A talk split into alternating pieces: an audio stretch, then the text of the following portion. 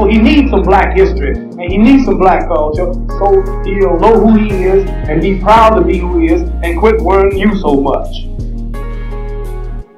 What's up Kings and Queens, ici Sam the Mike, on est de retour à un nouvel épisode de Why So Oblivious Podcast. Et je pouvais pas commencer ce mois d'avril sans avoir à vous présenter certains faits dans l'histoire des Noirs, en commençant par Martin Luther King. Comme vous le savez, le 4 avril symbolisait la journée de son assassinat. En 1968, il n'avait que 39 ans, donc il s'est fait assassiner euh, à l'aide d'un sniper. Et j'en profitais justement pour que nous puissions toujours nous souvenir des actions qui ont été posées par ce même personnage historique, cet être euh, fantastique qui a donné un sentiment d'espoir à toute une nation, que ce soit des noirs, que ce soit des blancs, des personnes de toutes les races, car la cause était vraiment majoritairement pour les noirs, effectivement, mais pour l'égalité de toute race. Et aujourd'hui, en 2021, nous allons toujours nous souvenir de qu'est-ce que Martin Luther King a fait, ses actions dans l'intention de justement amener la paix, amener l'égalité encore une fois. Et comme on le sait, toutes sortes d'actions qu'il a posées telles que la marche à Washington en 63, où il a fait son fameux speech I Have a Dream, qui a révolutionné le monde entier. Donc aujourd'hui, nous disons merci à Dr. King pour tout ce qu'il a accompli. Donc, je voudrais prendre le temps de parler d'un être qui est très important dans l'histoire des Noirs et que je trouve qu'il mérite beaucoup de reconnaissance. Ok, peut-être que vous le connaissez pas, mais si vous le connaissez pas, vous devez absolument aller faire vos recherches et vous approfondir dans qui il est parce que c'est tout un être. Ok, il va par le nom du prophète Simon Kimbangu, qui est un prophète congolais. Et il est né le 12 septembre 1887 à Kamba, dans la région du Bas-Congo.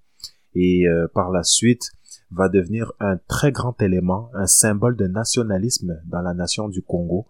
Et jusqu'aujourd'hui représente vraiment un symbole d'espoir pour la nation congolaise, mais pour beaucoup d'Africains en général. Et c'est vraiment au début du XXe siècle qu'il a commencé sa mission qui avait pour but de libérer le peuple noir. Et il est considéré dans le mouvement kibanguiste comme étant l'envoyé spécial de Jésus-Christ. Et puis, durant toute son existence, il a fait toutes sortes de miracles, toutes sortes d'accomplissements, de, prédications.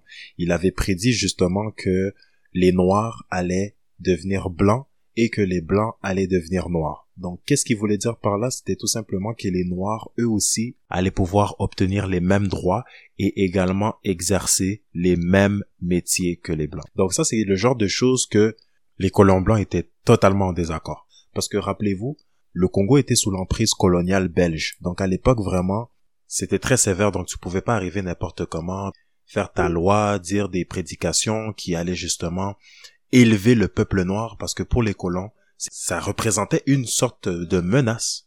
Donc, il a officiellement le 6 avril 1921 commencé son ministère. Le 6 avril, c'était il y a deux jours.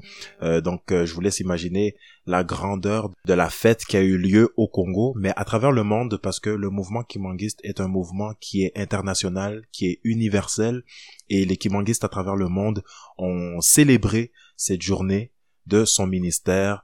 Mais pour arriver à ça, à un événement qui est célébré par des millions de personnes aujourd'hui, il faut comprendre que il y a eu beaucoup de souffrance. Donc cet homme-là a vraiment, vraiment souffert. Quand je vous dis souffert, c'est vraiment littéralement. Le fait qu'il avait amené un message révélateur, un message pour le bien de la race noire, les colons blancs, eux, ils l'ont mal pris. Donc, ils l'ont d'abord donné la peine de mort et par la suite, ça a été changé pour ensuite lui donner une incarcération à vie. Ok, dans une minuscule cellule. Il a fait 30 ans de prison. Donc, il s'est fait arrêter le 3 octobre 1921 et il est décédé le 12 octobre 1951. Et par les témoignages de plusieurs membres de l'église kimanguiste de l'époque qui vivaient avec euh, Simon Kimango, qui ont été témoins de son existence, beaucoup disent que malgré le fait qu'il était emprisonné, on le voyait malgré tout prêcher physiquement dans différentes places fidèles qui le suivaient. Tout au long de son incarcération, il y avait sa femme, Marie Mouilou, qui est elle considérée comme vraiment l'héroïne du mouvement, parce que rappelez-vous, son mari était incarcéré et les colons belges étaient totalement contre l'idée de propager l'héritage de Simon Kimbangu. Donc c'était toute une charge pour sa femme Marie Mouilou de prendre tout ça, prendre ce mouvement-là en main et euh, comme les colons belges étaient contre cette idée-là, il fallait faire des cultes, des rassemblements, mais cachés, rassembler tout un peuple, tout un peuple de fidèles, mais de façon vraiment isolée, à risque de tomber sur le même sort que Simon Kimbangu qui était incarcéré à vie. Ou des fois même ça pouvait aller à pire, parce que beaucoup de gens se sont sacrifiés pour cette église, beaucoup de gens ont perdu la vie juste par le fait d'avoir cette foi envers lui. Donc euh, imaginez-vous vraiment ces années de souffrance et voilà pourquoi elle sera toujours considérée comme étant l'héroïne, vraiment celle qui a sauvé le mouvement kimbanguiste et le fait que la mémoire, l'héritage de Simon Kimbangu, son message est transféré à travers le monde. Donc elle joue vraiment un grand rôle dans ça.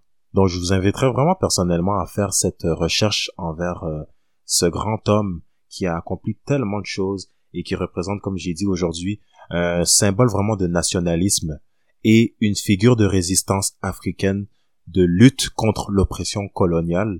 Donc sur ce, guys, moi je vous inviterai personnellement à prendre en considération le message que Simon Kimango a transféré dans le monde, ok?